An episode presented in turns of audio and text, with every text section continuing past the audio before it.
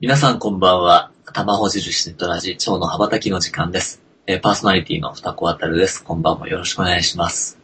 今晩のゲストはですね、えー、亀木、亀井ひろきさんです。亀さんは、あのー僕とは、かれこれ、もう多分5、6年とかの付き合いになるんだけれども、ここ数年、もうね、なんか、ものすごい、ものすごい感じになってきちゃってですね、光り輝く人になってきてですね、会うたびに僕は毎回衝撃を受ける、すごく素敵な人です。えー亀井さん、こんばんは。よろしくお願いします。こんばんは。よろしくお願いします。はい。ね、今ちょっと話してましたけども、はい。あ、初めて会ったのは、あの、山本さあつさん、天野あつさんのところで、そうですね。アなんかセンケートでしたね。うん。あれがもう、でも多分、だいぶ前、地震よりも全然前だったと思うかそうですね。ら、うん。あの、サラリーマンの多分最終章の頃だったと思サラリーマンの最終章の頃。そうですよね。結構、あのまま会社員やっててもおかしくないぐらいの雰囲気はあったんだけれども、う。うん。うん。まあでもそこからいろいろ人生バーッと変わっていって。そうですね。うん一応、そうだな。あのーちょっと自己紹介してもらおうかなと思うんですけども、自己紹介がしにくい人なんだろうなってのは重々そう承知してるんですが、いいですよ。はい。どんな、どんなことをや、な、自己紹介してくださいって言われたら、どう、どういうふうに今言ってるんですか？うーん。まずは、ええー、まあ、亀井弘樹の方ですか？みたいな感じ。え。そっから始まるんだ。亀井弘樹じゃないとすると何なんですか？亀井弘樹じゃないとすると、まあ、名もなき存在の。あって、で結構その声も川上さんよく、なんていうか、チャネリングってわけじゃないけれどもね、普通にまあそっから、そこの立場から喋ってたりしますよね。そうですね。まあ、これはあの、そのコーチングの師匠のうん、アラン・コーエンさんっていう人から、あの、教わった、まあ、あり方みたいなもうの。ん彼がその、いいコーチっていうのはうん、まあ、何もしない人だと。なるほど。そして、まあ、ただ波動高くある人であり、うんまあ、さらにはその目の前のクライアントさんが、その自分の本当の声を聞くために、うんまあ、いい、その、なんて言うんです？うんこう、水道管じゃないけど、うん、うん。こういいパイプ管になりなさいと。なるほどね。だから空っぽになりなさいっていうことなんですよね。ほうほうほうほうほう。で、それでセッションを重ねていくうちに、うん、なんか自分の中にこう、チャンネルが2つできたような感覚で、うん。えー例えば今この瞬間とかもそうですけど、うん。これ自己紹介してくれって言われてるのに、これ、この話どこに向かうかわかんない。いいです。今日僕は結構覚悟を決めてやってますんで大丈夫です。で、でまあ今みたいな感じでセルフジャッジ入れたら、これ止まるわけですよね。その、うん。うん。名もなき存在の方からなんか始まる、こうメッセージングみたいなやつ。うん。うん。まあコーチングの時はそれが効く方なんですけど。うん。うん。だから相変わらずその、そのセルフジャッジししたがる方っていうのは結局亀井、人間亀井弘樹のストーリーの方を生きる自分っていうのがあって、でもそれを見つめる自分っていうチャンネルがそのコーチングだったり、そのヨガの修行で、えー培われたというか養われたとういうか、ん。まあそんな感じですかね。なるほどね。いや、面白いですね。もう今のところまででも、話したいこといっぱい 断片的にあるんですけれども。まあコーチング、ね、ライフコーチっていうことをはい。やられてはいはい。て、ライフ、ライフコーチっていうのは、まあ、どういうことなんですかね。はい。豊かな人生を、その人らしい人生を生きる。そのきっかけになるパイプをやりますっていう、そんな感じなんですか？そうですね。あの、まあ、メンターのそのアラン・コーエンさんがう、ん。あのーまあ、なんていうか、やってるコーチングのプロセスのネーミングなんですけど、うん、うん、まあ、要するに、なんていうんです。エグゼクティブコーチングとか言うと結構ビジネスをイメージするし、うんまあ、パートナーシップコーチングなるほどといえばパートナーシップだし、こう、テーマを絞る、あの、アプローチもあると思うんですけれども、うん。うん、まあ、アランのは、その、ホリスティックアプローチって言っていて、もう、そのテーマすら関係ないところで、うん。そのセッションをするっていうことなんですよね。だから、まあ、ちょうど一本の木をイメージしたら、うんは、その木が、まあある意味クライアントさんの人生だと思うんです。うん。うん。うん。で、木にはいっぱい枝が生えて、うん。で、枝にはいっぱい葉っぱが生えるんですよね。うん。それが例えば、パートナーシップっていう枝とか、うん。仕事っていう枝とか、うん。なんか親子関係とか、ね、友人関係とか、うん。お金の問題とか、うん。っていう枝があって、うん。で、それになんか葉っぱが生えたり、花が咲いたりとかってしてるんだと思うんですよね。うんなので、うん扱ってるのはその、幹の方なんですよね。うん。なぜなら、養分っていうかね、うん。は結局根っこから吸って、うん。幹に蓄えられて送られるので、うん。で、送られた枝葉が気に入らないからつって切ったり変えたりしても、うん。まあ、根っこから生えてくるわけですよね。うん。うん。うん。うん。っていうことで、まあ、その根本的なアプローチっていうので、そのライフコーチングっていう、まあ、呼び名をしてるんだと、なるほどね。あの、僕は思ってるんですけど、うん。うん。うん。うん。そっか、そっか。で、ライフコーチングのね、個人セッションも結構やられてる様子がありつつ、うん。シバナンダヨガの、はい。あの、先生もやってるし、そうですね。あと、マッサージとかやってましたっけ？そうです。太鼓ボディーワーク太鼓しますを9月に習得しに行ったんですよね、う太鼓。ーん。9月？まだこの前ってこと？そうです、そうです。あ、でそうか、そうか、そうか、そうだ、そうだった。ちょっとヨガが1年前のうん9月、10月で、うん。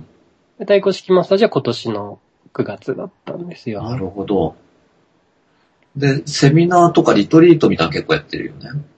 そうですね。セミナーは、まあ、コーチングを教えるセミナーが今一番、あの、あちこちでやってるのと、うん。まあ、リトリートは、あの、八ヶ岳が好きで、うん。うん、あと地元の鹿児島を案内したり、あと葉山でやったりとか、うん。まあ、なんか知んないけど、縁があって僕が気に入った場所に、あの、みんなを連れてくっていうのをやってる感じですなる。ほどね。そうそうそう、八ヶ岳であったもんね。ありましたね。プロで。びっくりした、あの時。なんか、縁がありますね。縁がありますね。うーん、そうか、そうか。なるほど。いやー、どっから行こうかな。なんかいろいろ面白い話ある、あるなと思ってるんですけども。あああ、の、さっきね、はい。その、何もしないってことを通してコーチングするみたいな話がうんうんうん。あって、うん。で、僕はカウンセリングの勉強してきた中で、河合隼先生のはい。影響をかなり受けてるんですけども、はい。河合先生も断るごとに、うん。カウンセラーは何もしないということをやるのが仕事なんだみたいなことをね、へえ、そうなんですね。言うんですよ。うん。うん。で、実際に何もしないっていうか、doing として何もしないわけじゃないんだけれども、うんうん。その、作為的に何かを作ったりするわけじゃなくって、うん。そこで起こってくることが起こってくるようにうん。あるっていうか、なんかそういうことなんだろうなって僕は理解してるんですけどもね。うんうんうん。なんかそのこととね、こう、すごく、繋がった感じで聞いてたところだったんうん。です。うん。そうですね。あとは、あの、すごいタイムリーなとこで言うと、うん。あのーまあ、僕、その鹿児島に移住したのは、うんなんかサラリーマン時代にあの、なんかいろんなものが行き詰まったら、うん。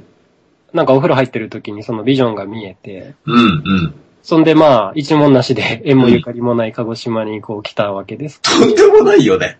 それほんととんでもないんですよね。仕事の当ても全くなく、いきなり鹿児島でしょ？そうなんですよ。奥様のご実家があるんだっけ？そうなんです。だから正月に、うん。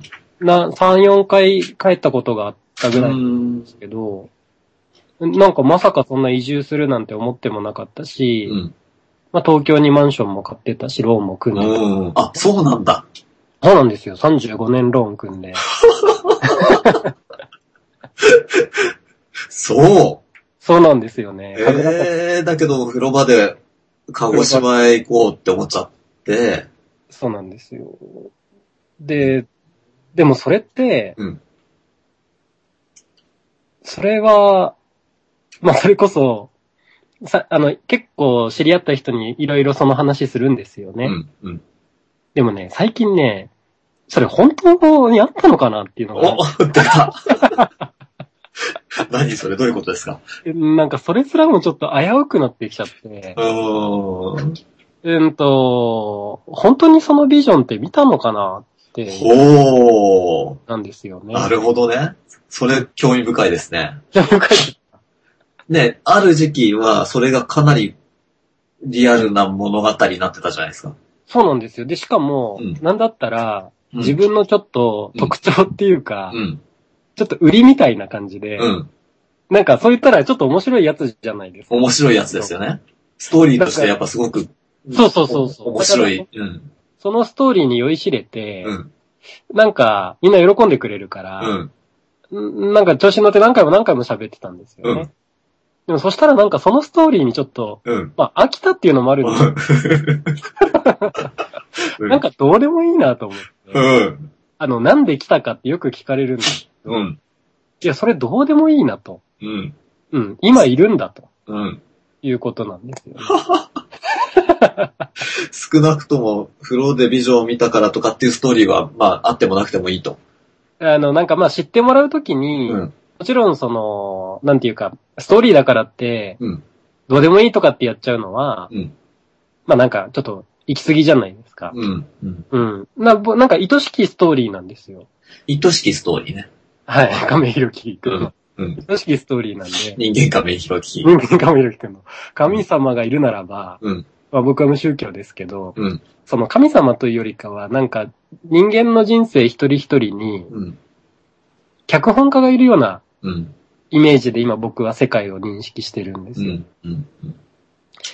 うん。で、その脚本家がいるとするならば、うんまあ、すごい面白い脚本書いたな、ぐらいなうん。感じなんですよね。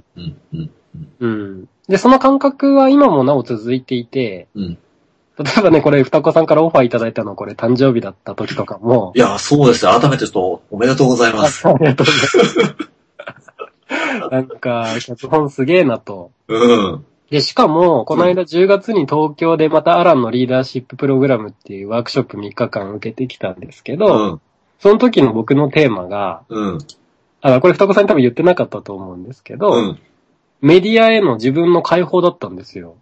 ほー、そうなんだ。そうなんですよ。今、あの、鹿児島の方でも、まあちょっとメディアに、あの、進出するかしないかみたいな話を自分の中で結構検討してる部分がああ、って、そうなの？あの全然あれですよ。あの、具体的じゃないんでうんすけ。ど、うん。うん。勝手に自分の中で、内的なプロセスとしてね。で、うん。そろそろ、なんか出し惜しみしなくてもいいかな。っほー。てあったんですけど、ほなんかそこ一回開きかけたら、ー。うん。ものすごい恐怖が上がってきたんですよ。えー、そうなんだ。うん。それは、あの、僕の中で、うんなんか知んないけど、その不特定多数の人にうんメッセージングすると、うん。なんか非難されるとか、うん。まあ、わかりやすいところで言うと、2ちゃんとか炎上とかっていうことなんだと思うんですけど、うん。うん、なんかその、人間としての僕の性格はすごく傷つきやすさを内包してるもんで。それをすごく恐れてたんですよね。なるほどね。うん。うん。うん。でもなんか、そのメディア、メディアというよりかそういうふうに、このラジオも含めて、うん。なんか僕のこと知らない人にも自分のこと喋るうん。たり、なんか伝えたりするっていう行為についてうん、恐れがあって、うん。でもまあ、ちょっと割愛しますけど、その10月のなんかワークショップで、うん。まあ恐れが誤解に解けてったわけです。おー。うん。でも何でも怖いぐらいに思ってたら、へー。人生初ラジオ収録がこれなんです。そうなんだ。そうななんんという光栄な。誕生日にね。ねえ。うん、あ、そんなにこれ面白い話だったの？これね、結構面白い話。知らなかった。そうですか。あ、で、しかも、うん。昨日、うん。いや、一昨日だったかな、月曜日に、うん。まあこれちょっと Facebook とかブログでもシェアしたんですけど、うんセルフイメージが書き換わりまして、ほ僕自分のことを、セミナー講師とかコーチだと思ってたんですよう。ね。うん。うん。で、まあそれもしくはヨガのインストラクターや、うん。太鼓式マッサージのセラピストだと思ってたんですけど、うん。なんか、あ、これ、あの、別に他人から認定されたわけじゃなくて、うん。勝手に自分で自分のことをそう思い直したっていうだけなんですけど。僕、アーティストだなと。おー。思ったんです。おー。なんかやってることはうん、創作活動なんだと思ったんです。あ、でもね、そうだね。なんかそれはすごいわかる。人間を通した創作活動。そう。なんか表現者。あ、です、そう。ですですって鹿児島弁なんですけどね。え、どういう意味？普通にですって意味？そうなんですよね。2回言うのか。すっかりそれ、なんか、可愛いから僕もよくですですって。いや、思う。亀井さん、まあ、例えば文章でもやっぱすごい、こう、心に響いてくる文章をしょっちゅうしょっちゅう書いてて、すごいなって思うんだよね。そう、で、あれね、うん、あれ、あの、よく言われるじゃないですか、あの、自動書記みたいな、うん。の時なんですよ。多分、双子さんがそう感じてくださってる時。そうなんだ。うん。で、人間亀井弘樹やライフコーチ亀井弘樹の方が、うんたくさんいいね欲しいと思って書いたやつは、うんなんか波動低いんですよ。で、対していいねもつかないし、うあ。の、閲覧もされないと。ほー。あ、ほんとよくできてるなと。よくできてる。なかなかこう、効率的な修行システムを、あの、そうなんですよ。この地球さんは、うん。お持ちなようで。そうなんですね。だから、エゴを出していけば、うん。あ、ちなみに出していく方でももっと、うん多分改善の余地はあるんだと思うんですよね。どういう意味？いやーつまり、亀井弘樹くんの方がいいね欲しいと思った時に、もっといいねやアクセス数を集める方法はいくらでもあるんだろうなっていうのは冷めて分かってる自分がいるんです。なるほど、なるほど。でもそっちに行くことには、まあそれを僕はあの、自分の表現でラットレースって呼んでるんですけど、うんそのラットレースはもうなんか会社員時代に散々やったなと思ってるんですよね。うん。だから、鹿児島に来てからその、ありのままの自分の人生生き、自分っていうのはまあその、まあストーリーじゃない方の方ですね。美しい方の自分の方を生きようと思った時に、うんなんかその、いつでも意識してるのはそのラットレースっていうのが結構キーワードなんですようね。ん。うん。なるほど。あの、ラットレースってわかりますなんかネズミがぐるぐる回るうんやつ。ですね。なんか、あ、それこそ人間の方のストーリーのちょっと自己紹介にもなりますけど、はい。なんかちっちゃい頃から僕、ラットレースの対象をいろいろ変えながら生きてきた感じがしてて、ええー、あ、そうなんだ。ちっちゃい頃はあの、お受験っていうか学歴が、うん。まあ、んあの、多分日本で生まれ育ったらかなり多くの人が、まあそうだよね。そのラットレース参加すると思うんですけど、うん。で、部活はなんかラットレース乗りかかったんですけど、うん小賢しい僕は子供心に見抜くんですよね。うん。これ部活で活躍するよりも、うん。あの、勉強していい学校行った方がなんか社会で楽そうだな。うん。だから部活はなんかそこそこにして、うん。まあ勉強して。ええで、就活もラットレースじゃないですか。うん大学やっと終わると思ったらね。ー。うん。で、まあ外資のコンサル屋さんに入って、うん。まあ文字通りそこは実力主義のラットレースの会社ですよね。うん。うんで、そこでまあ鬱になっちゃって、うん。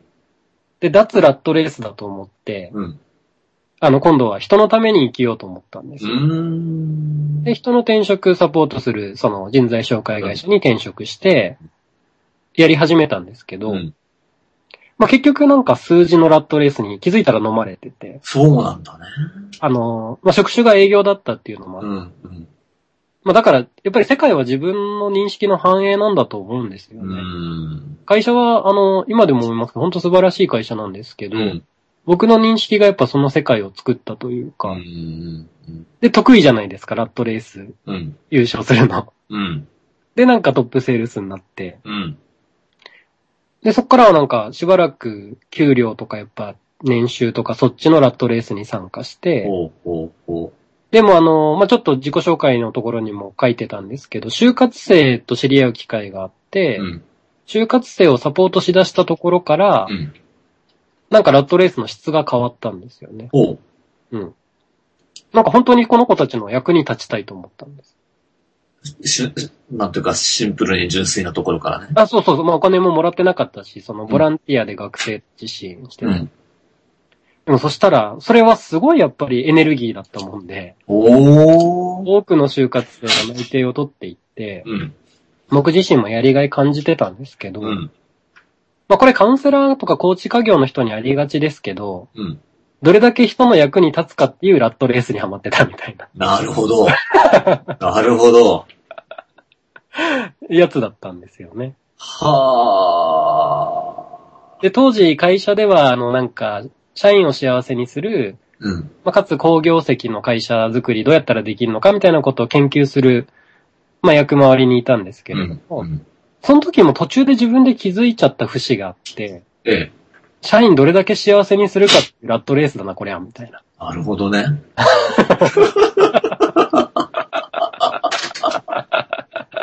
で、思った時に、うん。なんじゃこれは全部ラットレースじゃねえかってうん。思っちゃったんですよ。なるほど。ちょっとこれ面白いね。この話多分あんま人にしてないんですね。面白い。面白いですか？うん。よかった。いや、特に今の最後のところとかも、ラットレースって呼ぶっていうところからすると、はい。いや、確かにラットレース性はすごくあるって僕も思うんだけれども。ですよね。なんかその、こ従業員満足度高めるとかっていうのって、うんなんかとかく注目されがちですけど、うん。なんかすぐラットレースになるっていうか。それ、この場合はさ、うん。ラットレースであったりそうじゃなかったりするのって、な、なん、何がそれを決めてるんだと思いますか？多分、あの、エネルギーだと思います。エネルギー、エネルギーがどうであると、えっ、と、まあ、すごいシンプルに言うと、うん。喜びとか愛からやってれば、うん。ラット、例えば受験勉強とかも、うん。純粋に物理好きとかやってる子って、うん。それはラットレースじゃないわけですうよ。ん。でも、物理でなんか平均点以上取らないとこの大学入れないからっていうエネルギーが恐れだったりとうかん。した人は、ラットレースだと思うんですよ。なるほどね。うん。だから別に、うんなんていうか、僕が今喋ったいろんな、あの、イベント、人生のイベントって、うんそれ自体は中立だと思うんですよね。うん。受験も就活も、うん会社員の出世競争も、あの、なんていうか人の役に立つやつもう、ん。うん、それ自体は中立で、でそこに込めるエネルギーを込める人間がいるわけですよ。うん。うん。うん。だからそ、れが恐れ側からやってると、その時ラットレース的なものになってしまうと。そうなんですよ。なるほど。っていうなんかパターンがちょっと見えた気がしたんですよね面。白いね。面白いですうか？ーん。嬉しいなうん。僕認められたいっていうラットレースまだやり中なんで。いや、面白い、面白い、面白い。いや、そんで、うん結構絶望したんですよ、2週目の。あの、すごい自分で意欲持ってやってきた就活生支援や、うん。すごい自分で意欲持って、まあそれがね、双子さんや天野さんとの出会いのきっかけでもあったんで、うん関わった人とか、もうそのチャンスくれた皆さんにはもう、ぜ、本当完全なる感謝なんですけども、でも、絶望しちゃったんですうよね。ん。で、なんだ、こ、れもか、学士ってとこだったってこと？そうです、そうです。うん、うん、うん。あの、お前もか、みたいな。お前もか、みたいなやつ。そうそう。希望を持って掴めば、なんか全部ラットレースに化けて。はあ。うん。うんでね、、ちょっと、そんな折に、うんあのーあれですね。うん地震が起きたわけですう。ーん。3.11の。うん。で、まあこの地震の話するとそれだけでちょっと1時間過ぎちゃうんで、だいぶ割愛しますけど、うん。地震はラットレースじゃなかったんです。ほう。うん。うん。うーんと、なんか真実というか美しかったんですね。あの、なるほどね被。災地、まあじ僕の実家そのが、話すごい印象的だった。そうそうそう、覚えてる。覚えてます？うん。なんか、そうなんですよ。まあもちろんあの、亡くなった方とかひ被害に遭った方にとっては、うんそんな美しいなんて口が裂けても言えないようなひどいありさまだったわけですけれども、ボランティアに行かれた時でしたそうです、そうです。ボランティアに行った時か、その前に、うん。あの、個人で行った時に、うん。うん。なんかあの、うちの実家、あの、津波2キロぐらい手前で泊まったんですけど、ん。仙台でね。そうです、そうです。うん。で、父親も本当生きててくれて、うん。で、父親が言うんですよね。なんか、あの、お前本当なんだっけな、もう家の片付けとかいいから、うんあの、見てこいって言われて。うん。で、何よって言ったら、地元では有名なんだぞって言われて、うんなんか有料道路があるんですけど、海岸沿いに。うんまあ、そこを走ったら、その天国と地獄って言われてるんだって言うから、おう。どういうことって言ったら、有料道路が海と平行に走ってるんですけど、その海側はもう津波の被害で何もないわけですよね。うん。で、何もないっていうのはもう原爆受けた後みたいになっちゃう。うん。うん。うん。で、町側はなんか割と何一つ変わらず、こう、生活が営まれていて、へー。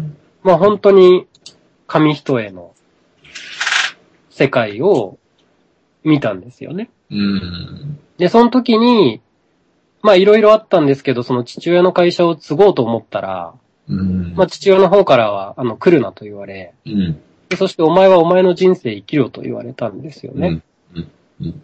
で、まあある意味、うん、最初のセルフコーチングはそこだったんですけど、うん。お前はお前の人生生きろって父親に言われた時に、うん。あれこれ俺の人生って一体何なのかなと。うん。うん、思った時に、はたと振り返ったらラットレースだなと。はあ、そういう流れがあるのね。なんか上手なラットレーサーだなと。うん。なるほど。でも、上手なラットレーサー、うん。この、なんていうか津波届いちゃった方にいた時に、うん。何も痕跡って残んないんじゃないかなと思ってう、ん。うん。なるほど。虚しいなと思ったんですようね。ん。で、そしたらなんか東京での毎日が、うん。ちょっとなんか色あせてきちゃった感じがあって、はで、鹿児島ビジョンが見えてあ。、うん。で、鹿児島行ってありのまま生きるんだって思って、うん。まあ一問なしでほんと起業して、うん。お金も何回も、3回ぐらいかな尽きたんですけど、うん。まあ毎回の、そうですこの話もしたらそれだけで1、2時間になるんで。あまあお金大丈夫論はだから僕の体験から来るんですうよ。ん。まあでもその大丈夫な体験を経て、あのお金の面でも、まあなんとかなるようになった時に、うんありのまま生きられるようになってきたわけですよ。うん。去年ぐらい。うん。去年。まだ最近。あ、です、であの、ですです、また出ちゃった。ですです。このお便りくれた人喜んでくれてます。そう、テレビが来ててね、ミニニミニさんが、うん九州の人は丁寧に言ってる意味合いを標準語に無理やり当てはめるとうん、ですですになっちゃうっていうね、お手お便りをさっきいただきまして。ねあの、鹿児島弁を自然に使ってる自分が今好きですね。うーん。そんで何の話でしたっけ？そう。ありのままに生きられるような。いや、そんでね、あの、ななんでヨガうん。なのかっていうふうにいろんな人から聞かれるんですけど、実はそこにつながるんです。ううんん。なんかお金も結構やっぱ独立すると稼ぎたいだけ稼げるじゃないですか。うん。で、これまで使ったことないような、なんていうか金額自由に使えるうし、ん。うん。会社の経費っていう形でね。うん。で、割といろんな人が評価してくれたもんで、うん。うん。で、ライフスタイルもなんか鹿児島で家族たちと幸せに暮らしながら、うん。Facebook ではいいことつぶやいて、うん。なんか、たくさんの人がいいねをしてくれて、うん。で、なんか亀ちゃんみたいに行きたいって多くの人が言ってくれて、うん。ああ、なんか、自分はこの起業するときにありのまま生きるっていうの一つのコンセプトで、うん。そんで会社名もオーセンティックリビングってしうたんですん。けど、あの、その時の自分はですね、うん。またこれ3週目の衝撃だったんですけど、うん。どれだけありのまま生きられてるかラットレーサーですそうか。へえ。もっともっとってはあ。なってたんですよ。うん。うん。なるほどね。体ってすごい正直で、うん。その時の自分は体を全然使ってないし、うん。食事も全然なんていうか気使ってないし、うん。気使うっていうのはなんていうか体にいいものを食べてないというか、うん。うん。うん。でお酒も結構飲みたいだけ飲んでたうし、別にお酒いいんですけどね。うん。うん、まあなんていうか体ボロボロだったんですよね。うん。うん。で、やっぱり出来事が全部教えてくれて、うん。当時、あの、研修を頼んでくれてたお客さんが、うん。整骨院のお客さんだったんですよね。うん。で、整骨院の店舗を毎週こう回ってワークショップとかやってたんですけど、その時にやっぱみお客さん、体に関してはみんなプロなんで、うん。なんか亀ちゃん右肩辛いでしょとか、なんかその講師の僕を見て言ってくるわけです。ほー。よくわかるね、みたいな話。うん。うん。で、あのーなんか休憩時間とかに整体してもらったりしてたんですよね。うん。で、でももう当時の僕は出張づいてて、うん。まあ今でもそうなんですけど、うん。体バキバキで、うん。でで、これ根本治療ってどうしたらいいのかねって、そのお客さんの整体師というか、せ整骨院の皆さんに聞いたら、うんまあ、運動がやっぱいいですよってうん。言われて、うん。で、運動何しようかなって思った時に、うん。なんかヨガって出てたの。出て。で、検索して、うん。で、鹿児島のヨガスタジオ行って、うん。まあそれは運命の出会いなんですけど、うん。そこであの、久美ちゃんっていう25歳ぐらいの若い先生が、うん。もう、僕東京の時も何回かヨガ受けたんですけど、うん。そのどれとも違う、うん。なんかもう、愛に満ちたヨガクラスをやってたんですよ。へえ。す、すごいんですよ。もう、本当に存在が愛だなと思う、思う。へえ。僕にとっては人間だったんですけど、うん。で、その子がクラス、シバナンダヨガのクラスをしてくれて、うん。で、シバナンダ自体は僕東京で何回か行ってたので、あ、そうなんだ。その型は分かってたんですけど、うん。で、最後にシャバーサナってあの、まあ、うん屍のポーズをして、うんあの、まあ、寝ながら瞑想みたいなう感じ、ん。うん。スピリチュアルのちょっと音楽がかかってきて。うん。で、その時に、その先生がうん。言ったんですよね。あの、そのままで大丈夫です。ほう。すべてうまくいきます。ほう。っていう言葉をうん。2回繰り返したんです。このままで大丈夫です。すべてうまくいきます。うん。で、クミちゃんって割とスピリチュアルな人で、はい。僕からすると、うん。同じような言葉って言わないんですよね。うーん。なんか割とその時直感的に浮かんできた言葉を言うらしいんですうけど。ん。で、ヨガの先生にありがちな、うんなんか、いいいこと言ってやろうみたいなのもあんまなくて。あの、大地と一つになりましょうみたいな、そういうエネルギーじゃなくて、うん本当になんかこう、それこそ綺麗なパイプでうん。出てきた声声だったんですよ。はしかも寝ながらシャバーサナしながらだったんあ。で、うん。もうなんだったらもう神様に言われたようなうん。錯覚すら起きてきて、で、僕なんかヨガクラス中にうん。寝転がりながら、うん。号泣してたんですよね。へえ。で、その、ありのまま生きるラットレースに知らない間にハマってた自分に気づき、うん。うん。で、そこすらももうししなくていいんだと、その、本当にありのままそのままでいいんですよって。うん。すで、すべてうまくいきますっていうのが、うん。根拠ないけど、うん。なんかすごい深いところ刺さったんですね、その言葉。はあ。で、そしたらもう取り憑かれるようにヨガに行きまして、うん。しかもそうだったんだ。その久美先生のクラスだけ、うん。もう熱心なファンになって。うん。で、1ヶ月ぐらいヨガしまくったんですよね。うん。もうほとんど全ての仕事あと止めて。うーん。結構僕極端なもんで。うん。でもね、5月ぐらいに、うんはあの、また、例のセルフジャッジが来て、うん。お前それ、今度ヨガのラットレースだろ、みたいな。うん。で、急に不安になってきちゃって、うん。あれ？今度俺、ラットレースの対象ヨガにしただけかな、みたいな。うん。で、でもそ今回はうん。違ったのが、うん。まあ、ちょうどあれ、双子さん鹿児島に来た頃だと思うんですあ、そうなんだ。うん。あの頃に、あの、なんかインドの大聖者がヨガの、うん。なんか鹿児島に来て、へえ。で、お話会を少人数でやるっていうんですよね。おう。男性だったんですけど。うん。んで、僕、当然のことながらもうその時、もうヨガ依存なので、うん。行くじゃないですか。うん。で、行って、なんかすごい、あの、八子則とかなんかヨガの哲学をいろいろ聞いて、うん。うん。やっぱヨガいいなとか思いながら、うん。で、最後になんか質問のある人っていうわけですよ。うん。うんまあ、通訳の人いたんですけど。うんみんな遠慮がちだったんで、うん。もう僕、はいっつって手挙げて、うんで、まあ、ちょっとだけいきさつを話して、うん僕、取り憑かれるようにヨガにハマっていますと。うん。でもこれまでの人生も、うん。なんか学歴だったりお金だったり、うん。あの、地位だったり、うんなんかいろんなものに取り憑かれるようにハマっては、うん。なんか実体のないラットレースだっつってがっかりしてきた自分がいますと。うん。で、今回のヨガも、うん。そのラットレースなんじゃないかっていうのがすごく、こう、怖いんですって。うん。で、僕はこのままヨガの道に進んでいいんでしょうかとおう。聞いたわけです。その話、続き早く聞きたい。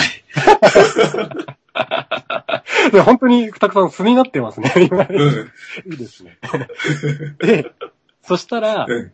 その先生の言葉が、うん。まあ僕これ結構最近ヨガクラスで生徒さんにも言うんですけど、うん。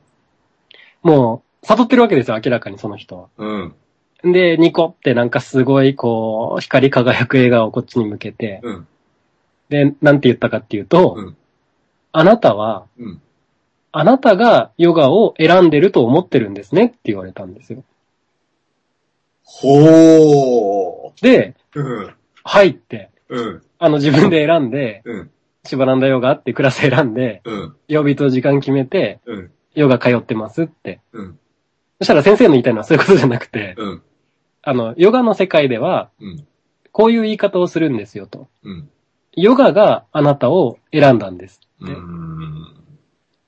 まあ別の表現をすると、あなたはヨガに呼ばれたんです。うん。で、呼ばれない人はここにいません。うん。うん。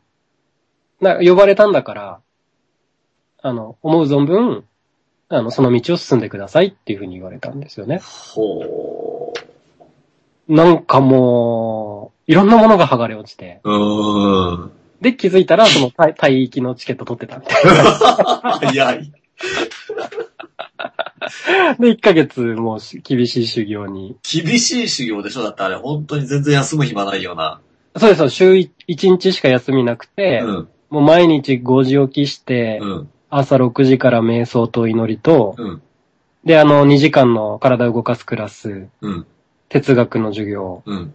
歌の授業、うんあとなんか解剖学とか体のうん。授業と、あとはあの、あれです。ヨガの古典ですね。うん。あの、バガバットギーターってやつ。うん。うん。と、午後のまたクラスが、あの、体を動かすクラスあって、うん。で、最後にお祈りして歌歌って、うん。終わるのがほんと9時半とか夜の。ねえ。でそれ1こからまたヶ月でしょだって。そうです。宿題もやってみたいな。宿題もあんのか。そうなんです。それを世界中のなんか外人たちに混じって。やるんですけど。でもね、そこで、うん。そこがやっぱ決定的なポイントだったような感じがします。ほう。次あ、の、亀井弘樹くんのうん。ストーリーのうん。一つの幕下ろしというか。で、そこに至ったのは、うん。あの、結局、タイに渡った時に、うん。田舎だって聞いてたんですけど、思いのほか Wi-Fi 入るんですよね。うん。タイって結構 Wi-Fi 天国で。うん。んで、Wi-Fi 入っちゃうもんで、うん。やることないから携帯いじっちゃうんですよね。うん。で、なんか Facebook でタイ来ましたとかヨガの修行ですとかってつぶやくと、うん。みんな結構いいねくれるんですよね。うん。うん。で、レポート楽しみにしてますみたいな声もあったりして、うん。あの、亀井弘喜くんの英語は大喜びなんですよ。うん。いいネタできたと。うん。で、家族も、さぞかし僕がいなくなって寂しいだろうとうん。思って、休憩時間とか毎日のようにこう、 FaceTime っていうあの、うんうんネット、テレビっていうか電話ですか？うん。で喋ってたんです。うん。で、子供たちもまあ喜ぶじゃないですか。うん。うん。でもなんか、ちょうど4日目だか5日目ぐらいだったと思うんですけど、うん。なんかもうそうすると、まあ日本でもそうなる人っていると思うんですけど、うん。Facebook 依存見たくなっちゃうんですうよね。ん。特にやることないから。うん。哲学の授業暇な時とか、うん。なんか日本の友達の投稿をちょっと読んだりして、うん。うん。で、タイからコメントしたらみんなびっくりするじゃないですか。うん。とかっていうのも相まったりして、うん。なんかその、全然集中できないわけですよね。うん。で、休憩時間がもう待ち遠しくって、うん。家族に電話したりして。うん。うん。で、なんか、何しに来たんだろうな、みたいな、うん。うん、感じがあったんですけど、うん。でも当時の自分のその暴れまくる心は、うん。その一つのことに集中できないんですよね。うん。しかもあれだけ活動したヨガなのに、うん。なんか退屈に感じてる自分がいて、うん。で、そんな時になんか、あ哲学の授業の時にフランス人がインド人の先生に質問するんですよ。うん。先生執着を捨てなさいって言うけど、うん。じゃあどういうことですかって。ほなんか、食べちゃいけないとか寝ちゃいけないとかそういうことですかみたいなう。うん。ことを言ったら、うんまあ、インド人の先生は、いやいや、そういう欲求の否定じゃないですよって。ほうん。ただ、こ、ここで言ってる執着を捨てなさいっていうのは、うん例えばどういうことかっていうと、う。うん。あの、例えば皆さん、ここに来て、Facebook 見てませんかっていうわけです。ほう。ちなみにそれはもう、グループ全体でもちょっと問題になってて、ええあの、不真面目なタイ人とか台湾人グループが、うん。結構ずーっとスマホいじってるわけですよ。授業中にってこと？授業中に。へえ。先生たち向こうから見たらわかるんですけど、うん。でもまあメモ取ってんのかどうかと紙一重だから、うん。やり過ごしてる部分もあって、うんで、実際先生たちはそういうの、なんていうか、もう、それも含めて修行なんで、もうしゃあねえなみたいな感じなんですよね。うん。でもチクッとそういうこと言うわけですよ。うん。で、それから Facebook 見てませんかって言った時、僕ちなみに見てたんですけど、うん。で、ドキッとして、うん。思わず先生の顔見て。うん。で、次先生が言ったのが、うん。それから、ここに来てまで、うん。家族とうん。メールやチャットやなんか電話をしてませんかって言われて。うん。で、僕、毎 毎日してます、みたいな。で、ニコって笑いながら、うん。それらが執着です、すべて。ほー。言うわけです。うん。で、僕は、その時に、うん。あ、そういうことかと、うん。うん、思ったんですようね。ん。うん。まあ、つまり、ラットレース製造装置は、うん。そいつだと思ったんですうよ。ん。うん。そいつを、なんていうか、ギョスすれがないうちは、うん。やってる行為が何になったとしても、うん。ラットレースから逃れられないと思う。うん。なるほどね。でも、うん。心は反発するわけですよね。うん。Facebook なくなったらもう寂しいし、うん。家族とも電話できなかったら寂しいし、うん。しかもね、これ僕のエゴちゃんはかなり、あの、寂しがりなので。そして認められたがりなので、うん。一番びっくりしたのは自分の内側でこんな声が聞こえてきたんですけど、うんあなたがいなくなったらみんな困るよっていう。ほうほうほそうそうそうそう。う。いいね。っていう内側の声がちょっと聞こえてきて、うん。で、ちょっと僕は喜んだわけです。やっぱそうだよな、みたいな。うん。なんかみんなに期待されてるし、うん。みんなから結構認められてるし、必要とされてて。必要とされてるし、うん愛されてるし、うん。特に子供とか奥さんとか家族とかね。うんって思って、うん。うん。まあ先生はああ言うけど、うん。まあちょこちょこ見るかぐらいな意識だったんです、まだ。うん。でも、部屋に戻って、うん。あの、い何冊か持ってってた本の中で一番よく読んでたのが、あの、オショーっていう、うん。まあもう亡くなってしまったインド人のうん。マスターの本があって、うんで、その本の一節に、うん。なんか分厚い本だったんで、毎日こうパッと開いて、気に、その開いたとこだけ読むみたいな読み方してたんですけど、なるほどね。で、その執着捨てなさい出来事あった時にパッと開いたら、うん。オショーの言葉で、うん。なんだっけな、えっ、と、あなたが死んでも、うん。世界は何一つ変わりませんって。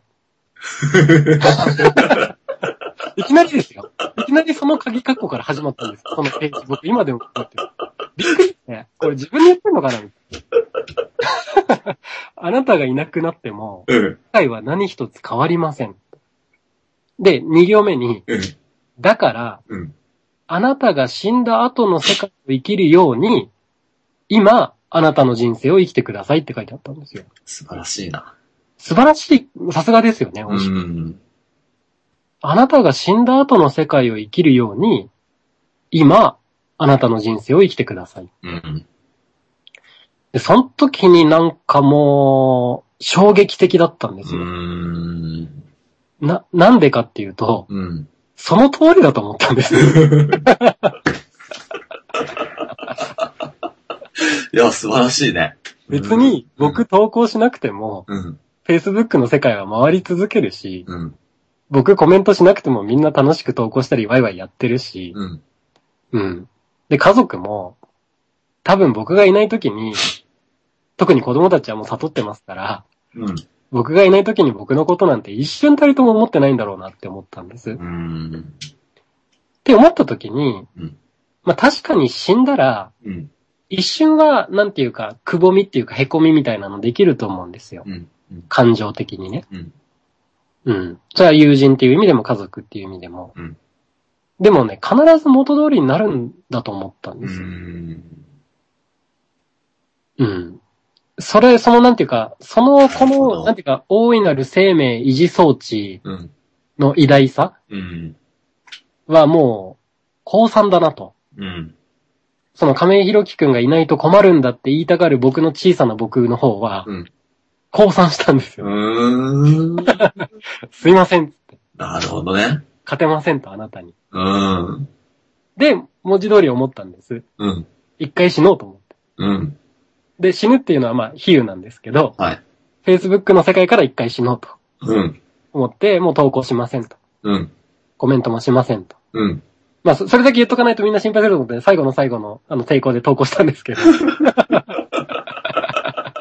回死にます。で、みんなそれに対してもコメントくれるんですよね。うん。でますます僕は未練がましく、うん、やっぱりみんな必要としてんなとか思います。で、家族にも、うん。まあ家族っていうかまあ具体的には奥さんですけど、うん。まあちょっと思うところあって、うんあの、一回死んだものとして、うん。鹿児島でみんなで楽しく生きて、うん。うん。で、こっちはこっちで楽しくやってるからさって、うん。うん。いう話をしたんですよね。うん。で、まあ奥さんも分かったと。うん。あそこで分かったもすごいな。わかったもすごいよ。で、連絡取らなくなった期間が、そこから3週間だったんですけどうね。ーん。でもそこで、うんなんか解放されたんですよね。あ僕は、夫でもなければ、うん。父親でもないし、うん。コーチでもなければ、うんセミナー講師でもないと。うん。鹿児島ビジョン見た人間でもなければ、うんなんか高学歴だった人間でもなく、うつ病になったわけでもなく、っうん。ていうか亀井弘樹か本当にみたいな。なるほどね。本当に純粋に存在する存在になった体験が、はあ。その3週間、ずっとじゃないんですけど、うん。垣間見えるんですよ。うん。うん。うん。で、垣間見えたら心地いいんですよね。うーん。だから現地では誰ももちろん名刺交換なんてしないし、うん。本名もわかんないし、うん。職業や家族構成なんてましてやわかんないんですよね。うん。年齢も誰も気にしないんです。うん。でもみんなすごく仲良くしてて、うん。今この瞬間のあなたや私については、うんすごくみんな興味があるわけです。うん。文字通り今を生きてる人たちの集団になったんですけどな。るほど。なるほど。すごい面白い。でもやっぱり修行終わって、うん。Facebook も再開するし、うん。家族とも連絡取るじゃないですか。うん。うん。で、やっぱり嬉しいし、あの、まあ、今でもやっぱり囚われる時は多々ありますけども、うん。でも一回知ったわけですよね。うん。うん。その、僕がいなくても困らない世界を一回見たんですよね。うん。うん。なるほどね。だから、まあ意識の目覚めみたいなものがあるとすれば、うん。多分僕はあの時のタイだったと思うんですけど、うん。でも僕の大いなる誤解は、うん。目覚めたらずっとハッピーだと思ってたんですよね。おー。でもそうではない。えー、そうではないですね。そうではわないですね。囚われて、うん目覚めて、囚われて目覚めてうのん。繰り返しなんだなと。うん。ただ、昔に比べればうん、囚われてから目覚めるまでのうん。間隔が短くなってきたっていうか。うんね。でもそこが上達することが、うん。結局その人生のマスタリングなのかなっていう気もしてるんですね。うん。うん。うんなんかもう、不幸なこととか囚われが起きないようにっていうのは、うんそれこそ死んじゃった方がいいわけで、うん。生きるっていうこと自体はもう、その、なんていうかネガティビティは、全体の中に含まれる要素なので、うん。それを切り離そうとするのは、それは違うなと思ってう、ん。うん。だから、なんて言うんでしょうね。結局一周巡り巡って何も変わってないわけですけど。でも何かも変わってるわけね。何かも変わってますよね。だって、ヨガ行く前の自分だったら、うん。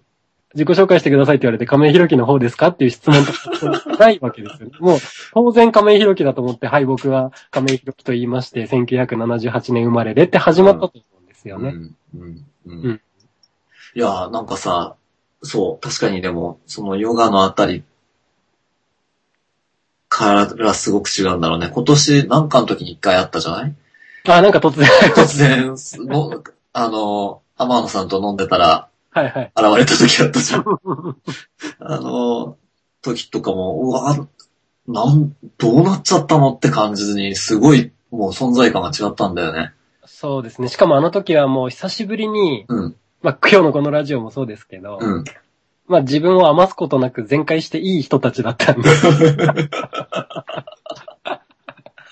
その解放感もあって、そうか、そうか。うん。うん。で、ね、さっきおっしゃってましたけれども、その、そういった目覚めの体験があっても、その後、人生がずっと楽で幸せっていうわけじゃなくて、うん。で、その後結構な試練もいろいろ次々来る、まあ来るんですよね。来ましたね。ね特に僕はあの、この前ね、生まれたお子さんの話とかがね、本当にこう、すごく、うんうん。うん、そうですね。Facebook で読んでいて、はいはい。なんとも何も言えないんだけども、すごく一緒にいる感じになりながらうん。でいした。んだけど、うん。いや、まあそうなんですよね。だから赤ちゃん、ヨガから帰ってきて、うん。あのーこれ、下ネタは控えてた方がいいんですかね、下ネタ、まあ、後で残るから、そうだね。それでよければ、じゃあ、下ネタまた別の機会にやってな。はい。はい。で、まあ、あの、録音ない時にね。そうですね。実は4人目は、うん。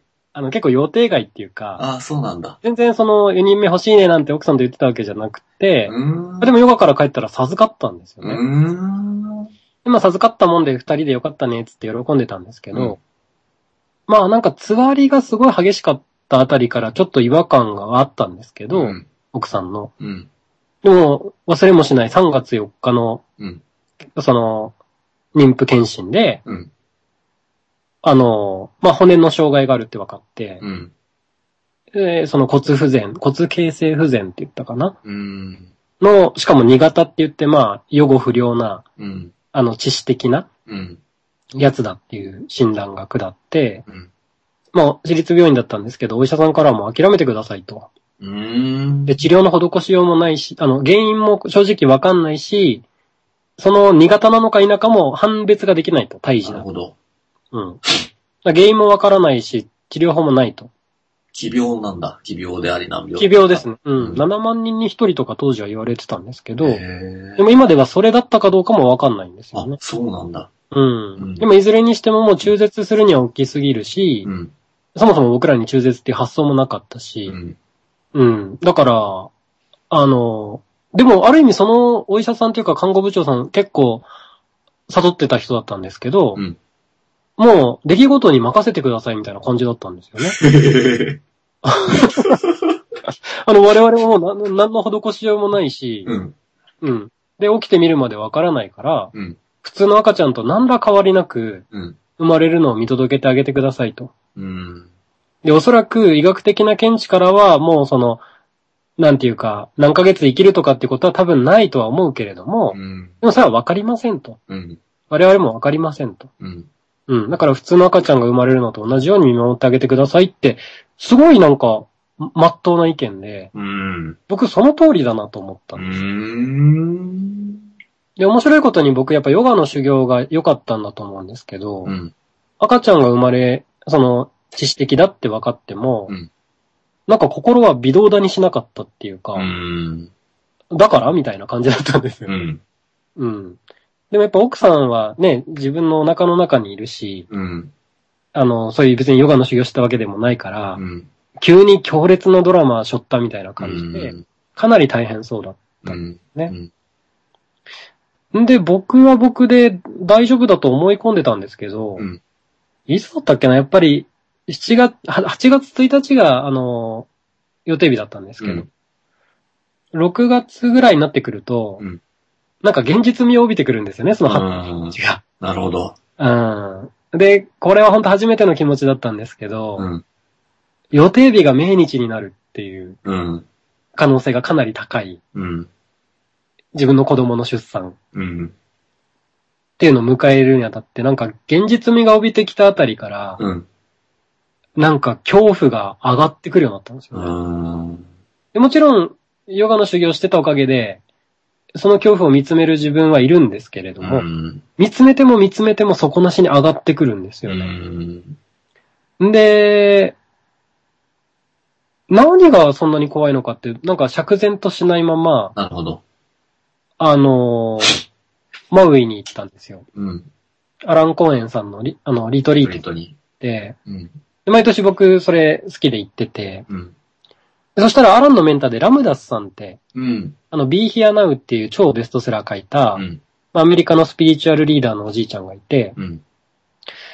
その人、あの、脳卒中かなんかを数年前に患って、うん。もう半身不随で車椅子なんですよねう。ん。90歳ぐらいなんですけど。うん。でもすごく光り輝く人なんです、それこそ。へえ。本当に光り輝いてて、うん。もう会っただけでみんな涙するみたいな、への持ち主なんですよ。うん。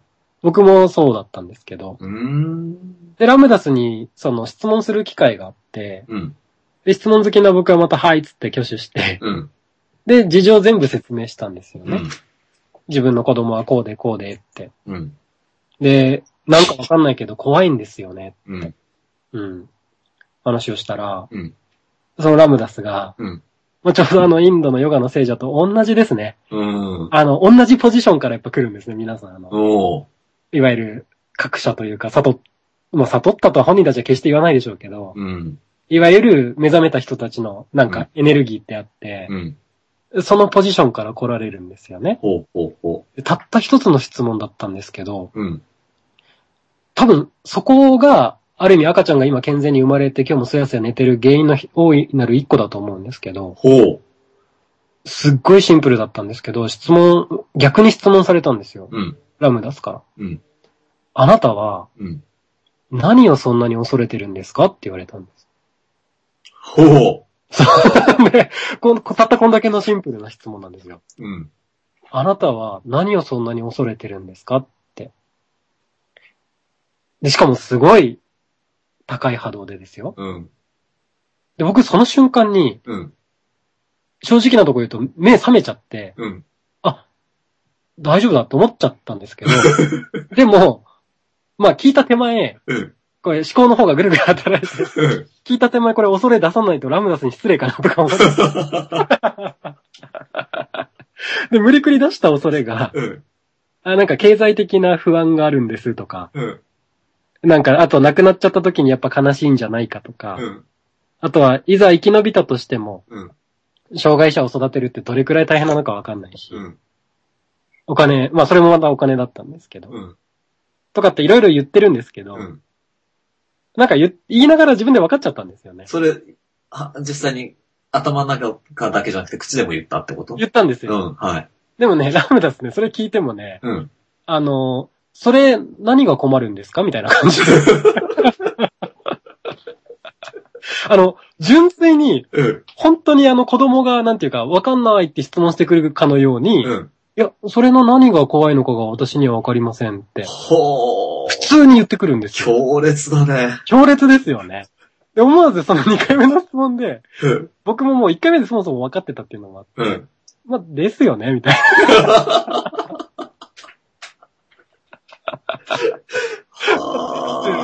幻想だって分かってるんですけどね、みたいな感じに、ー。うん。自分がなっちゃったんですよね。うーん。で、その時から、うん。うすうす分かってたんです。あの、奇跡は起きうーん。る。というか、奇跡しか起きないなっていうう。ん。ただ、それ口に出しちゃったりすると、うん。今度ちょっと波動乱れるなと思って、うんうんまあそれは結構内側の密かな発見に留めておいたんですよね。うん。うん。だから、あ、これもう時間ですかね大丈夫ですか、大丈夫です。まあ Facebook では、あの、そこまではさすがに書かなかったけど、あの、なんだそれって話になるんで。で、僕の中では、健全に生まれて健全に育っていくっていう奇跡のプロセスを、奇跡として驚嘆しながら、うん感動の涙に、なんていうか泣き伏せながらうん。体験してる自分と、うん。ものすごい冷静に、うんまあ知ってたけどね、みたいな。うんうん。あの、分かってる方の自分がいて、分かってる方の自分がいるとかいたっていうことを言ったのは、うん。これ今が初めてです。本当貴重な話を聞いてしまった。でも分かるんだろうね。やっぱ本当にその直感的に完全に、あって分かるってあるんだろうなって今の話聞いてて。ですね。あとやっぱりラムダスが教えてくれたことは、うん。あの、本当にうん。自分の内側の波動が外側の現実にやっぱ影響してるんだってことなんですうよね。だから、あの時僕が恐れを抱いたままうん。8.1を迎えたら、うんまあやっぱりそっちだったような気もするし、なるほど。うん。で僕のファインプレーは、あどんなに外側でお医者さんたちが恐ろしい未来を予見しても、うん。僕の内側の平穏さはやっぱ揺るがなかったんですよね。いやー、すげえな。ね、勝負してないですけど、まあ結果勝ったんですうよ。ん。だって生まれるその出産の時も結構大変だったもんね。そう、あ、そうです、そうです。うん。うん。でも、まあ、なんていうか、結果を思い通りにしたいっていうのは、これ執着なんで、うん。紙一重なんですよね。そうだよね。うん。僕がやってしまったのは、うん。最初のうち、その微動だにしなかったって言ってるのは、うん後で気づいたんですけど、うん。アランの指摘で、希望をも捨てちゃ、捨てちゃったんですよね。ほう。っていうのは？きなんていうのかな？希望を捨てると、うん人間って、心動じないんですよ。わかる。なるほど。そうなんだよ。そこ罠があるんだよ。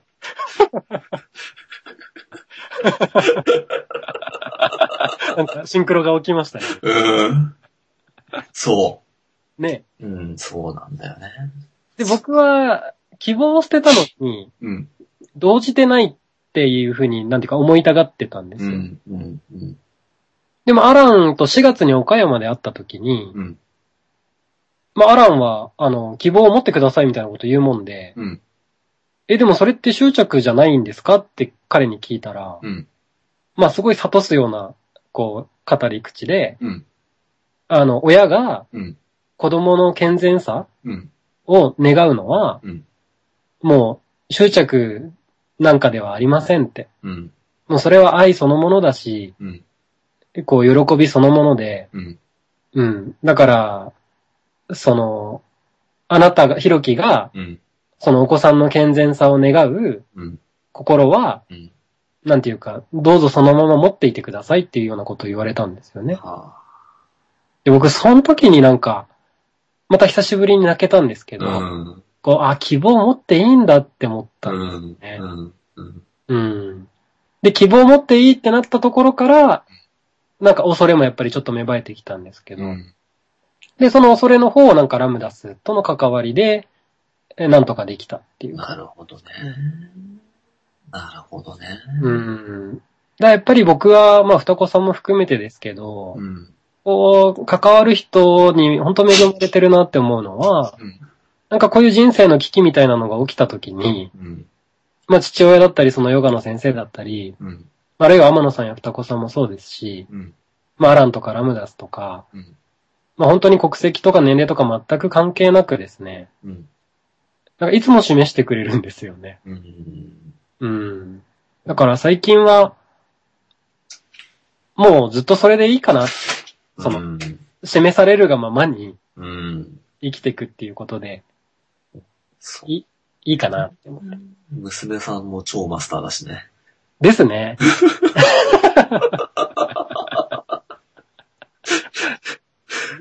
まあ特に長女はね。ねえ。いやあ、でもやっぱりね、あのマスターっぷりはね、うん。あの5歳ぐらいまででしたね。あ、そうなんだ。うん、もう最近全然普、通になってきた。うん、神様トークしないので。へえ。途中までやっぱすごかったですけど。すごかったよ。毎回何 それっていう話が。ね。うん。そっかそっか。いや、でも本当にね、あのー、4人目のお子さん。だから、ほそんなだったのに、うん。もう生まれて2ヶ月、3ヶ月、結構経ってるね。3ヶ月ちょいですね。うーん。まあよく笑うし、うん。写真見ても超可愛いしいね。やー、本当に、なんて言うんですかね。あの、こんな表現が適切かどうかわかんないんですけど、うん。全部わかってるような気がしますね。うーん、そっか。あの人。うーん。偉大な魂だね。偉大、すぎて、もうほんと毎日一緒にいさせてもらってますっていうう感じ。うん。そっか、そっか。うん。うーん。あとまあやっぱり善悪ジャッジうん。だったり、その、正常異常ジャッジうん。をしてる自分にも今回やっぱすごい気づいてう、ん。うん。なんていうか、まあだから本当正しいとか正常って、まあないんだなと思うん。えうん。うん。う。うんうん。なるほどね。うん。そこがなんか、大きな分岐点になるんじゃないですかね、多くの人にとって。うん。正しさのある世界を生きてるのか、うん。正しさのあるね。ない世界を生きてるのか。で、正しさないっていうとちょっとなんか変なんですけど、ないというよりかは無数にあるというか。う。結局アインシュタインさんが言うとこの相対性ってそういうことだと僕は認識してて、うん。相対的なポジションの違いに過ぎないから、うん。だからその正しさを手放したときに、うんまあストーリーも結局手放れるしう、ん。うん、いろんな人を受け入れられるようになるしうん、うん。なんか、キーワードがね、最近ガンって一個そう、階段っていうかね、段差があるところだなって僕も思います。うん。で、正しさがあると結局悪者作っちゃうんですよね。うん。だけど安心なんだよ。やっぱ、ですよね。ケースゴートっていうか。正しい側にいられる安心感っていうのがす、ごく心地よいというか手放しがたいものがありますよ、ありますよね。最近クライアントさんやら僕の関わる人たち見てて思うのは、うん。砂漠側にいる安住もあるじゃないですか。うん。うん。砂漠側にいる暗示はあります。あともう一個ね、被害者側でいるああ、安住もある。それもある。ほんとそうだね。でこうどっちかっていうと被害者側の方がちょっと厄介だなと思ってうる。ん。うん。なるほど。安住っぷりが深いというか、なるほど。安住してることに無自覚じゃないですか、被害者。うん。うん。うんうん。そうだよね。だから、まあ、脱正しさであり、うん。脱被害者であり、うん。まあ、脱もちろん裁きでありってう。いうん感じですかね。うん。でも多くの人がもう裁かないようにはなってきてるのかなっていう気がするんですよね。うん。あの、歌手で言うと、世界の終わりってうん僕好きなんですけど、うん。なんか天使と悪魔っていう歌があって、うん。まあ、そういう要するにここで喋ってるようなことを歌ってるんですよね。あの人たちすごいよ、なんかね。すごい、すごい、結構来てますよね。来てる。でもあれが多くの若者に受け入れられてるっていうのあ、は、確かにね。みんなやっぱ直感的に、うん。この善悪の世界ちょっと変じゃないっていうのを、うん。なんか気づいてると思うんです。なるほど。うん。だから、まあ、善悪超えて、被害者でも加害者でもなくってう、ん。本当に純粋にありのまま存在するってどういうことなのかっていうのをう、ん。こう体験するためには、うん。なんて言うんですかね。こう、ちょうど、あの、なんか、ダビデ像みたいなあの石膏を掘っていくような感じで、うん。余分なものをなんか削っていかないといけないと思うんですよね。みんな生まれた時は善悪なかったし、うん。ありのまま存在してたんですけど、うん。いろんな知識とかやっぱり体験によってう、ん。ね、善悪とその加害被害者ポジションをなんか学ぶんですよね。うん。うん。で一回自分のことわざわざわかんなくして、うん。からの発見の喜びっていううか、ん。うん。だから、いろんな活動を僕やってますけど、うん。結局何やってるのかって言ったらまあそこに尽きるのかなと。なるほどね。うん。なるほど。うん。うん。うん。うん。うん。いや、なんか、すごくよく分かった感じがします。僕も喋っててなんか分かった気が。そういうことだった。そういうことだった。いやー、ほんと、あのー、いや、面白いな。もうもういろいろね、本当はね、まだまだ聞きたいことが、実はあって、おう。だけども、時間があれだから、そろそろ。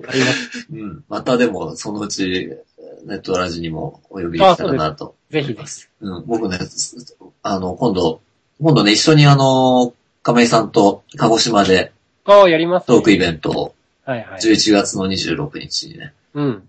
これ、わざわざ東京の人とかも来てくれたりするような感じなので、すごいですすごいです。まだ人数もうちょいいけるはずなので、よ。うん。で、今日みたいなコアな話を、まあ僕もももっと、僕ももっと喋ると思いますけど、しようかなと思っててね。楽しみですね。うん。でね、僕、そう、その時にね、ぜひ亀井さんに聞こうと思ってるのがね、はいはい。なんかね、こう、僕の人生の中で、うん。ほぼほぼ初めて、ほすごく素晴らしい家庭を築いてる人になってきちゃってるんだよね。ん亀井さん。僕がね、こう、理想的な家族像みたいなものをあんまり持ってない人なんですよ。う。うーん。うん。そういうのってないよなっていうふうにね、ほあの、ないよな、ないよなっていうのはあれだけども、こう、うんそういう僕が思い描くような理想的な家族っていうのは、現実には存在しないものだ的なね、う。はいはいはいはい。あ、なんか前投稿されてましたね。あ、言ったかもしれないな。うんうんうん。それずっとある、あったんだけれども、はい。亀ちゃんのところは、うん。なんか、ちょっとそういう風に最近見えてきてて、うんうん。何をやってんだろうっていうかね、何が起こってるんだろうっていうところもうちょっと聞きたいなっていうのは、僕の個人的な欲求としてはある。なるほどなるほど。うん。それどっちですかね？あの、お奥さんとのパートナーシップっていう意味なのか、その両方。育て、両方？うん。なるほど。いや、なんかね、うん。そう、ちらっと、この、今回の、ネットラジオの紹介文にも書いたんだけども、うん。すごく、やっぱりね、奥様のこととか、子供たちのことを超愛してるし、愛してることをちゃんと行動でも示してるように、僕から見えてる。一方で、うん。やっぱり自分のやりたいことを結構とことん 飛び回って、好きなようにやってるようにも見えるわけ。うんうんうん。なんかね、その辺がね、その辺のことをね、うんうんまあ、話したいなって思ってます。それは、えっと、今、当時今度、当日。あ、今度ね。うんはいはい。まあ、あのー本当そ、そのことについて僕も言おうと思ったんですけど、うん。外から見えるのと、うん。内側やっぱ結構違いますよね。今日もね久しぶりに奥さんと大喧嘩しちゃいましあて、、そうなんだ。そのことを言おうかなと思ったんですけうど。あそれちょっと26日に言いましょうか。うん。あでもそれなんかもうん。う、もう僕の中で終わったんですよ、いや、ね、そんな感じでしょ？うん。だからやっぱ早いんだと思うんですね。そっか、そこ一つ鍵だよな。ですね。少女さんのエピソード欲しいってきましたねあ、。本当だね。長女さんのエピソード何がいいかな？なんだろうこれ時間ってどのくらいい気にしたらいいですか僕？え、あ僕と亀井さんが嫌になるまで。あ、そうなの？あまあ、ディレクターさんもいるけど。でも、まあ、あと、あと5分10分大丈夫です。おうそうなんだ。うん。僕、あの、人間亀井ひろきくんの方はもう時間の意識が厳しすぎてですね。うん。うん。ちょっと時間手ば、あの時間の意識ちょっと僕が話すん、手放すんで。うん。僕の方でじゃあ管理させていただきます。はいはい。うん。少女さんのエピソードで言うと、うんまあそれこそ、さっきの、あの、四、四女さんが生まれた時の話とかもすごかったよね。ああ、ですね、ブログに書きましたけど、うんあのーやっぱりゆ、優香って言うんですけど、優しいに花びらの花って書いて優香って言うんですけど、マスター優香って僕は呼んでるです。マスターいや、本当に、すごいなって思うのは、うん。まずですね、うんあの、ま、スピリチュアルなところと、現実的なところを、両方教えてくれるんですよね。うん。で、例えばスピリチュアルなところで言うと、何だったっけな？ん？家族を愛するが執着しないコツを知りたい。なるほど。うん。それは、今度ね、鹿児島にぜひ来てください。そうですね。あ、あの、長女のエピソードからさっき言うと、うんまあ、その四女が生まれるってなった時に、うん帝王切開だったんですよね。うん。7月の25日に。うんでも、心音が、あの、弱ってきちゃってるっていうふうにお医者さんから診断されて、うんで、奥さんかなり嫌がってる中、もう強行帝王切開だったんですよね。うん。で、本当病院のなんかもうドラマに出てくるような手術室に僕も慌てて行って、うんバーンって入った時に、うんなんて言うんですかね、なんかこう諦めムードみたいなの漂ってて、ええ帝王切開そのものは諦めてないんですけー。ど、うん。うん。みんなちゃんとやろうとしてるんですけど、うんなんか、その先にはもう見たくないものが待ってるっていうのが。まあ奥さんの恐怖っていう意味でもそうだし、うん。僕もやっぱりそうは言ってもやっぱりなんかドキドキしてうん。きて。うん。うん。んで、なんか承諾書みたいなのいっぱいサインするんですよね。うーん。あの帝王切開するときって。ああ、そうなんだ。で僕はサインできないんで、まあ奥さんがずっとサインしてるのを見てて、うん。で、奥さんがなんか本当に嫌がるんですよね。うーん。なんでかって言うとあの全身麻酔だったんでうん、全身麻酔だとあの、帝王切開してから2、3時間起きなくって、うん。で、そうすると、かろうじて数分とか数秒赤ちゃんが生きてた時に、うん。奥さんは生きて会えないわけですよね。うん。自分は意識失ってるから。うん。うん。っていうんで、なんかすごく。嫌がってて、うん。でどうしたらいいかなと思った時に、まあ僕がどんなに励ましとか声かけても、うん。全然効果がなかったんで、うん。あじゃあ優香にちょっと励ましてもらうとか言って、うん。言ったら奥さんが優香の声聞きたいって言うから、うんで、優香に電話したんですよね。うん。で、優香って今からママお腹切って赤ちゃん生まれるんだよって言ったら、もうなんだろうな、お土産にお菓子買ってきたよっていうのと同じテトーンで、うん。ええーみたいな。おう なんかね、なんかもう、アドベンチャーっていうかワクワクなんですよ。ええー、わーって感じなんだ。そうそう、お腹切るのみたいな。おー。切ったら生まれてくるのとか言って、うん。ワクワクしかないんですよね。すごい。うん。で、ちょっと沈んでる僕と奥さんは、うんうん、まあ、そうなんだけど、みたいな。うん。うん。ずっと、こう、黙り込んじゃったわけですよね。うん。で、ゆうかに、ゆうかって、ちょっとママが、あの、ちょっと怖がってるから、うん励ましてあげてって言ったんですよね。うん。そしたらゆうかそんな僕の声全く無視して、うん。あの、じゃあパパとか、今日はナナちゃんの誕生日になるってこととか言われて、うん。で、おーっと思って、もう誕生日っちゃ、たそうか、誕生日8月1日だと思ったけど、そうだなと思って、うん。で、途端に僕の中の、もう、頭の中に、命日っていうなんかワードがあって、うん。なんか知んないけど僕勝手にブルーになってたんですよね。うん。ああ、今日誕生日だけど命日だと思って。うん。たら、ゆうかがうん。電話越しに、うん。あの、今日は、じゃあみんなでお祝いできないから、うん。来年はみんなで家族でお祝いしようね、みたいなこと言うんですよ。誕生日の。誕生日の。うん。なんかもう、事前に無事生きないかもしれないってことはゆうかにも散々言ってるんだけどあ、、そうなんだ。スルーなんですよねう。ーん。そこに全く焦点を当ててない。焦点してないんですね。来年を祝うことしか考えてないんですよ。はあ。でも、その時に、あ本当になんかラムダスと同じですよね。なんか、うん。そうかと思って。うん。うん。で、実際生まれてきたんですけど。うん。うん。なんか生まれる前もなんか、ナナちゃんって言うんですけど、その40。うん。なんかお手紙とかいっぱい書いてて、ゆうかちゃんが？そうそうそう。骨が治ったら一緒にドライブ行こうねとか、ほー。公園にも行こうねとか。へ生まれたら生まれたで今度なんか急にママにお手紙とか言って、うん。ママなんか大変、大変だねとか言って、でもいつも一生懸命頑張ってるねとか、優香がついてるから大丈夫だよって。そうか。そうなんだよ。なんか、そう、あとなんか僕と奥さんがよく喧嘩するときに。うん。まあ僕がこう、今のバージョンの僕になる前からもちろん優香はいたので、うん。昔のなんかよく喧嘩してた頃の僕らを知ってるんですよね、優香。うん。でもそしたら、うん。なんか知んだけどその当時の僕は結構あの、いろいろ人格者系の本を読んでいて、うん。吉野博さんっていうんですかね。うん。あの、有名な作家さんというかなんか詩を書く人がいて、うん。で、あの、二人仲睦まじくいるためにっていう、違う。なんかあの、本があるんですへよね。え。結構ちっちゃなサイズの、文庫本ぐらいのサイズの、でもハードカバーのなんか、すごくいい詩がいっぱいあるんですけど。二人仲睦まじくいるためにだったと思うんですけど、なんかよくあの結婚式とかで上司の人がプレゼントしたりする本ランキングもかなり上位みたいなんであ、すけど、そうだ。うん。で、その中の一節に、なんだっけな、喧嘩した時は、うんどっちかがふざければいいみたいなことが書いてあるんですよね。へえ。大体喧嘩してる時ってのはお互いが深刻になりすぎてるし、少しおちゃらけるぐらいがちょうどいいみたいな書いてあって。おう。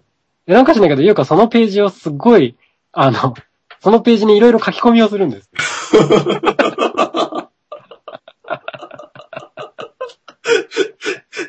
マスタ2歳か3歳の頃なんですよ、それが。ー。全く意味わかんないで書いこてるわけねれ意味わかっ。てないんですよ。で、字も読めないんだけど、うん。そのページにすごい書き込みとかマークとかしまくって、へえ。で僕と奥さんが大喧嘩した時があって、うん。でもそしたら、うん。なんか、リビングのテーブルに、うん。その本の、うん。そそのページが開かれて置いてあるんですよ。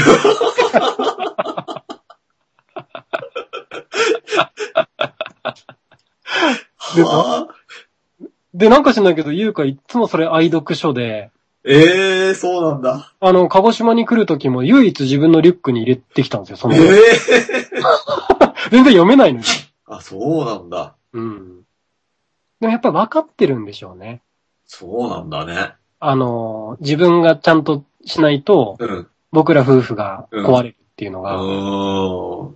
うん。喧嘩の時の、だってなんかさ、前もさ、なんだったっけな、喧嘩した時にどうしたらいいみたいなことを亀井さんが相談してみたいな話もあったじゃん。そうそういうのもいちいちさ、すごかったよ、ゆうたさん。その時もね、奥さんとなんかお喧嘩して、うん。結構大きな喧嘩してお互い口聞かない期間が結構あったんですよね。うん。で、ゆうかと僕がお風呂入ってる時に、うんゆうかが、うんもうその頃はもう分かってくるんで、うん。なんかパパとママ、あの、喧嘩してるの？みたいな感じでうん。来るんですよね。僕ももうバレてるのかと思って、まず笑っちゃって、うん。ゆうか知ってたの？みたいな。うん。知ってるよ、だって全然おしゃべりしないじゃん、とか言われて。うん。で、でもさ、つって、これ、ゆうかどうしたらいいと思う？って聞いたんですよね。あの、で、そしたらゆうかが、あの、謝ればいいんだよって言われて。でも当時の僕はもう囚われ真っ最中だったの。うん。謝る？みたいな。うん。だってパパ悪くないんだよ。うん。ママがちょっと、おあの、いけいけないことしたんだよ。みたいな。うん。だから、じゃあママから謝ったらいいのかな？みたいなうん。こと言ったら、うん。うんうんとか言って、どっちもとか言う。で、なんか僕も笑笑けてきちゃって、どっちから謝ればいいのみたいな。うん。パパから謝るのはちょっと尺に触るんだけど、とかって言うかに言ったら、う。うんーんとか言って、うん。そしたら一斉ので謝ったらいいんじゃないとか。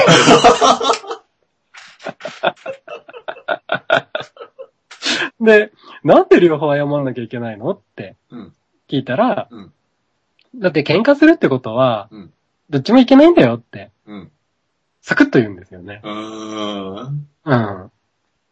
シンプルな心理だ。そうそう。で、でもじゃあ、その、せーのっていうのだと、うんちょっとお互い謝ってんのわかんないし、うんあの、ゆうかちゃん、ちょっと立ち会って、つって、うん。ゆうかが嬉しそうに、うん。わかったとか言って、うん。で、どっちから先に謝るとかで。まあ、ママからっていうのはちょっとママも尺に触るだろうから、うん。じゃあパパから行くかな、みたいな。うん。うん。で、パパが謝った後に、うん多分ママ謝りたがらないはずだから、うん。そこちょっと優香促して、みたいなうん。感じで言ったら優香が分かった、みたいな。で、二人でお風呂上がって、うん。奥さんの前で正座して、うん。で、正座して。で優香が、あの、行事みたいな感じで仕切ってくれて、うん。で、ママとか言って、うん。で、奥さんその時僕に囚われてるんで、僕と口聞きたくないわけですよね。で、何みたいな感じなんですけど、うんパパが話があるって、とか言って、うん。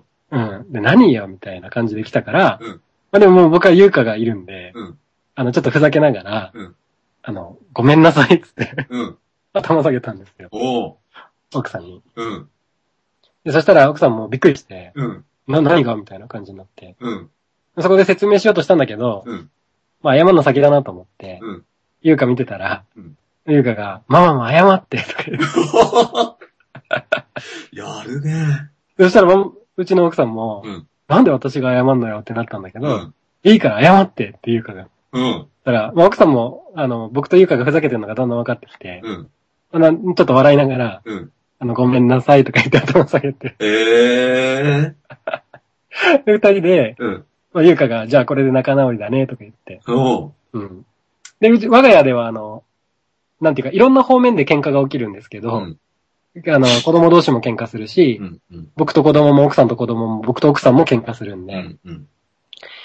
で、なんかしないけど、いつからか始まった喧嘩した時の仲直りの、あの、儀式が掟があって、小指と小指を絡ませるっていうのがあるんですよね。へえ。まあ普通指切り玄満じゃないですか。うん。うん。なんかしないけど、次女のさなちゃんっていうのがまあ超自由人で、うん。ありとあらゆる大人の囚われを併発してくれるもん。あの、僕も今唯一怒鳴る相手さなちゃんなんです。刺激されるんだ。刺激されて、どんどん自由にしてくれるんですけど、さなに怒鳴りまくったり、たまに投げ飛ばしたりするんですけど、その後仲直りやっぱしに行くときにう、ん。あの、小指を差し出すと、サナも小指を差し出してくれて、うんで、まあ小指と小指で仲直りするんですようね。ん。でそれはまあその時も確か奥さんとやって、うんまあ仲直りみたいな。へえ。で、僕なんか余談、余談なんですけど、うん。多分、過去生かなんかでタイにいいたんだろうなって思うのが、うん。まあヨガもタイ式マッサージもタイに習いに行ったんですよ。うん。うん。うん。この間タイ行った時に、なんかタイ語、あの辞書みたいなのを、うん辞典っていうかまあ、現地ガイドっぽいやつか、うん。買ってったら、うんなんかタイでは、うんあの、小指と小指を絡ませるっていうボディーランゲッジが、仲直りしようってことらしいんですよ。ええ、そうなの？そう、すごいでしょすごいね。なんか仲直りしようとか友達になろうっていうのが小指と小指を絡ませるんですって。はあ。それ見てなんか僕びっくりして、うん。あ、無意識にやってたけどそうなんだ、みたいな。はあ。すげえ面白い。そうなんだ。そうなんですよね。だからなんか、しっくりくるんですよね、その小う指。ん。ただそういう意味ではまあ、さっきの双子さんのやつ、まあ、鹿児島でまた言いますけど、うん。なんかけん、結局、喧嘩した時にどうするかっていうことだと思うんですよ。それあるよね。夫婦仲もそうだし、うん。親子仲もそうだし、兄弟仲もそうだし、うん。友人もビジネスパートナーも全部そうじゃないですうか。ん。まあ一番シンプルは小指と小指絡ませようぜっていうこうと。ん。なるほど。揉めた時は両方謝ろうぜってえ、いう。俺早く亀井さんと喧嘩したい。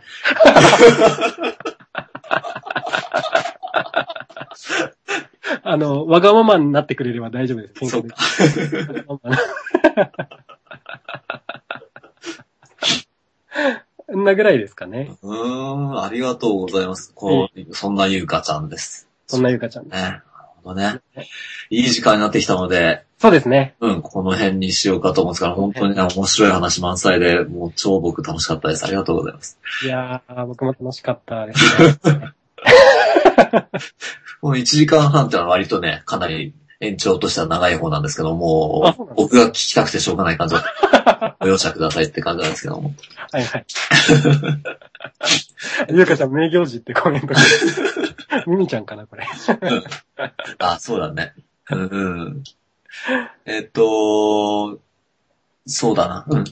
で、さっき言ってた、鹿児島は11月26日、水曜日の夜ですね。7時ですね。夜7時。うん。はいこちら、あのー、Facebook とかで調べてもらったり、あるいは、まあ、僕が亀井さんの Facebook のところ見たら、そうですね。まあ、直接連絡くれてもいいし。うん、直接そうですね。まだあと入れますもんね。入れますね。入れますからね。かなり、まいや、濃いですいよ。話を、濃い話を、うん。もうすごい楽しみなんだけどね、僕もね。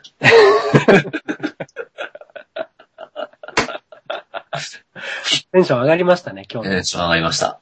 うんうん。あと、亀井さんもし、あの、ご自身のイベントとか何かで告知するようなことがあったら、あー、あるかなあ、あのー、ビジョンその4ぐらいなんですけどビ、ジョンその4ぐらい。